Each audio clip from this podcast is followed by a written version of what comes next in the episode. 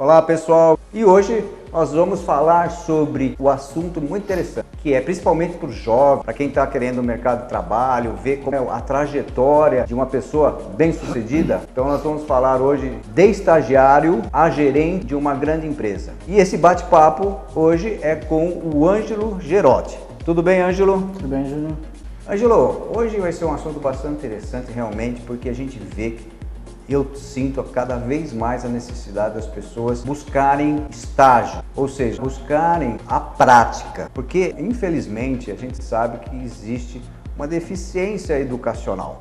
Por mais que as faculdades aí tenham se esforçado, os professores também se esforçam muito, mas a gente sabe que o profissional sai mesmo de uma faculdade sem o conhecimento prático, ele sai meio perdido. A sua história é muito bacana porque eu te conheço há 23 anos. Foi quando você começou como um estagiário, porque você na verdade era um menino jovem que não sabia de nada, vamos dizer assim. E aí você começou seus primeiros passos lá comigo. Conta um pouquinho disso daí, o que, que você lembra daquele, naquele início seu? Quando eu fui para lá, né? Eu fui indicado por uma pessoa para que auxiliar você nas obras. Eu não, não tinha nem iniciado a faculdade ainda. Eu iniciei no ano seguinte que eu comecei com vocês. Minha formação é administração de empresas e onde a gente começou a desenvolver o trabalho lá tanto na Campus Prado Empreendimento quanto na construtora, justamente dessa parte de administração de obras. Só que eu não sabia absolutamente nada de construção, nada, nada mesmo. De não saber a nomenclatura de um produto, o que ele era. Se eu pegasse na mão, não sabia que esse nome era esse produto. Então tudo isso foi se agregando, foi conhecendo. Passei a visitar mais obras, aí começamos a, a entender o, o porquê das coisas. E acho que talvez isso seja a principal ideia do estagiário, de uma pessoa que se inicia. Como você disse mesmo, a faculdade, seja ela qual for o ramo, não necessariamente engenharia, arquitetura, administração, a própria medicina, advogado, ou seja, todas elas. O pessoal ensina técnica e alguma noção de prática, mas a realidade você só vai conhecer no dia a dia realmente, né? Quando você começou, eu na verdade você foi um dos primeiros estagiários, né?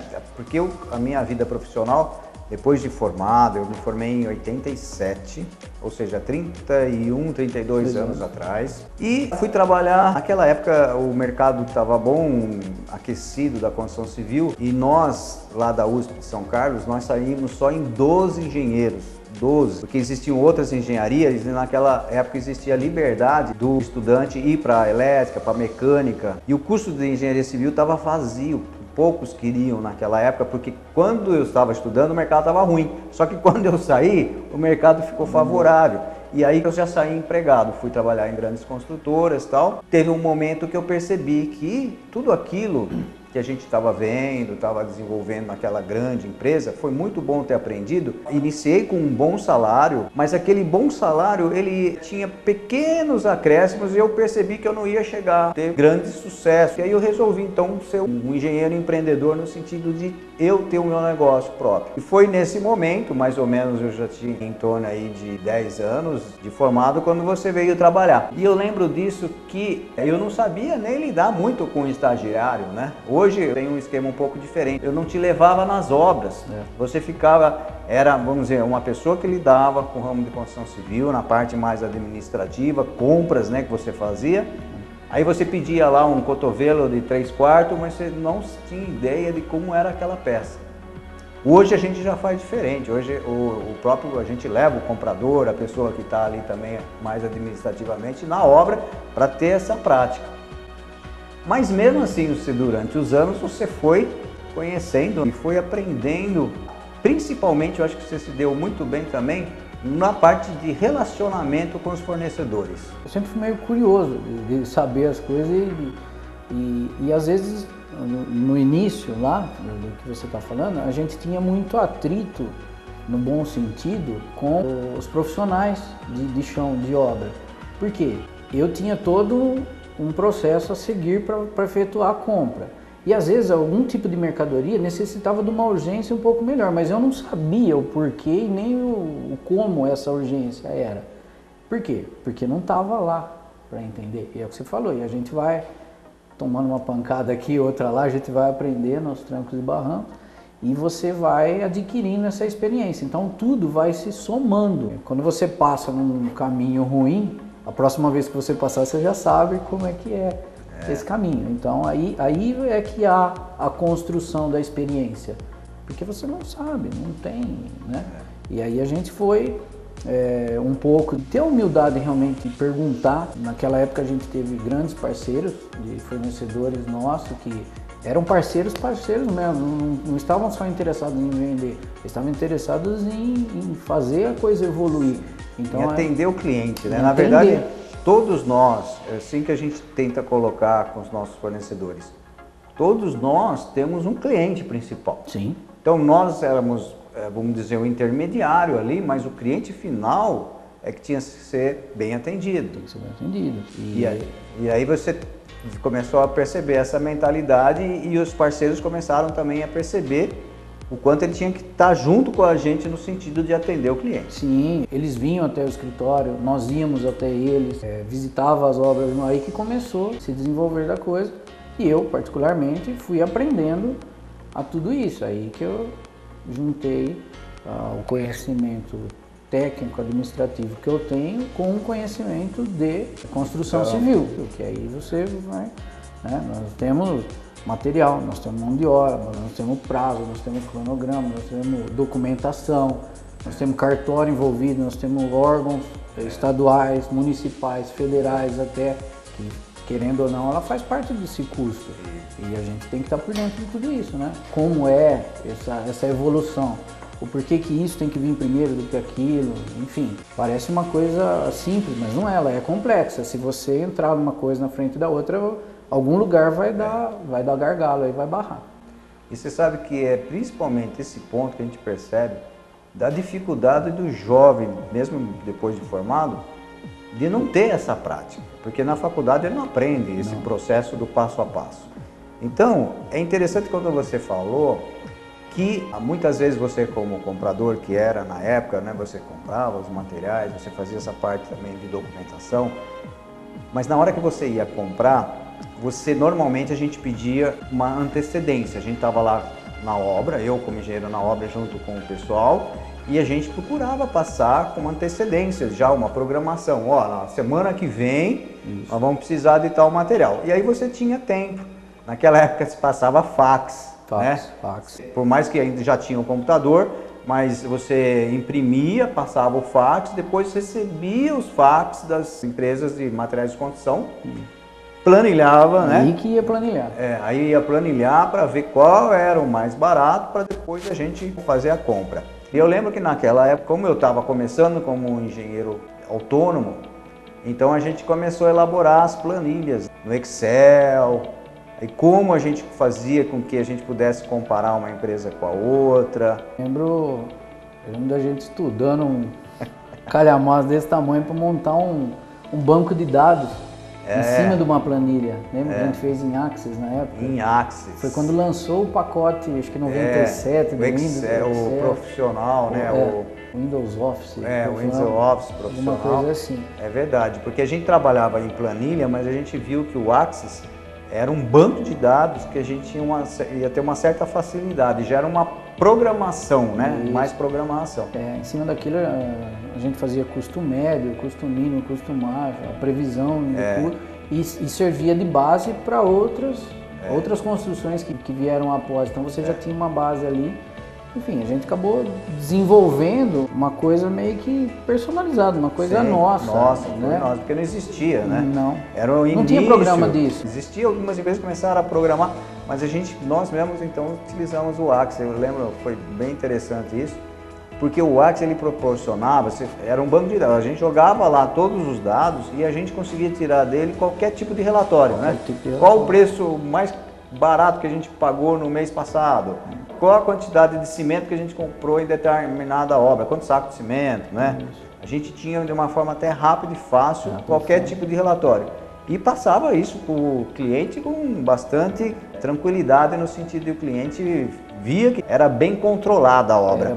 Eu falo era por causa que era o seu tempo, mas a gente depois, claro, até hoje a gente, daquilo a gente foi desenvolvendo foi evoluindo. e a gente tem um controle de obra que é muito bem feito e justamente é aí que a gente consegue ganhar, né? não só para nós como para o cliente. É, eu lembro que, que nós, nós, criamos uma, como se fosse uma contabilidade da construção, com centro de custo, com tudo. Então é. você, você conseguia otimizar, fazer uma previsão e aquilo que você falou. Você passava uma. Impossível uma coisa ser 100%, mas mais que 90% a gente tinha total confiança que não ia fugir daquele custo. Isso. É.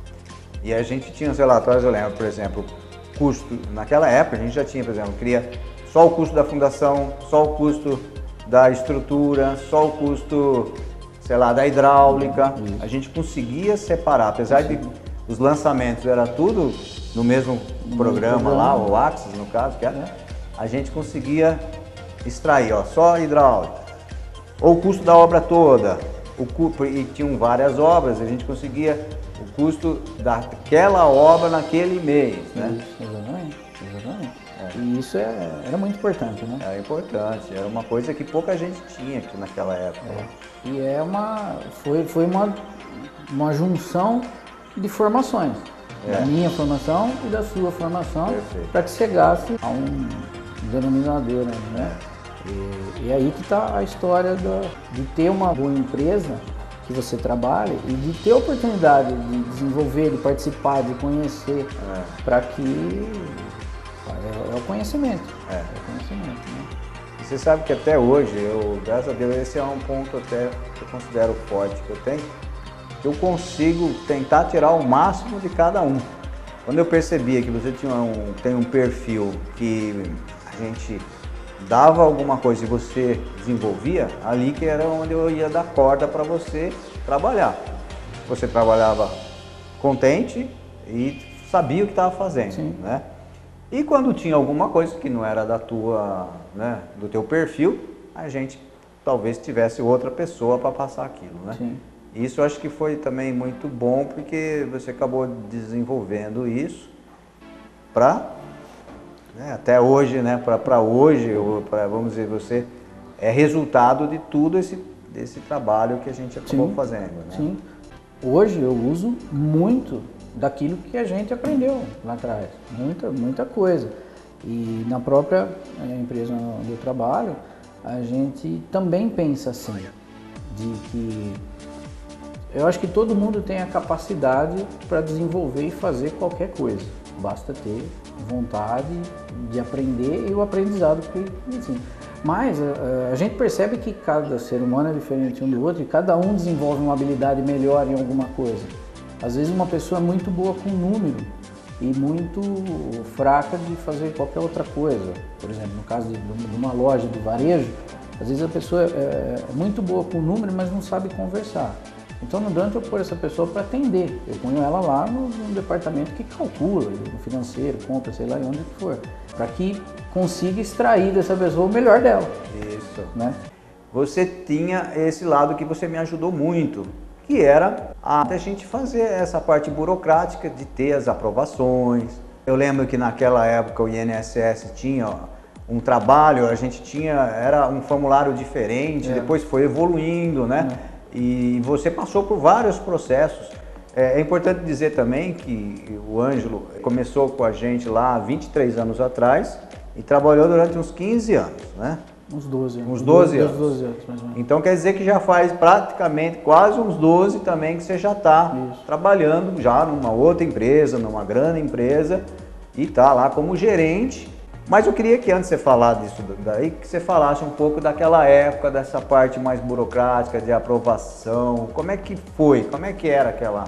Antigamente era, como você falou, há 20 e poucos anos atrás, é, muita coisa não era online como é hoje.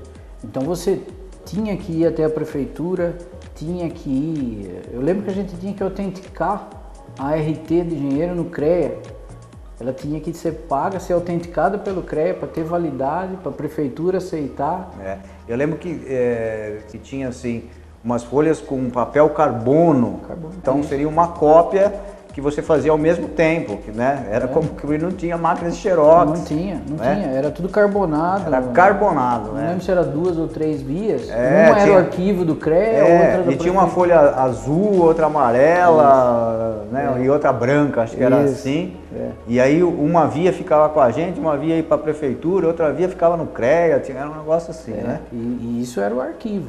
E o INSS é a mesma coisa, você tinha que ir lá com a planta, com o memorial descritivo, para ir pegar a matrícula. A matrícula SEI, né? Que hoje mudou até o nome. É. É, aí é que você ia na prefeitura, ou seja, era.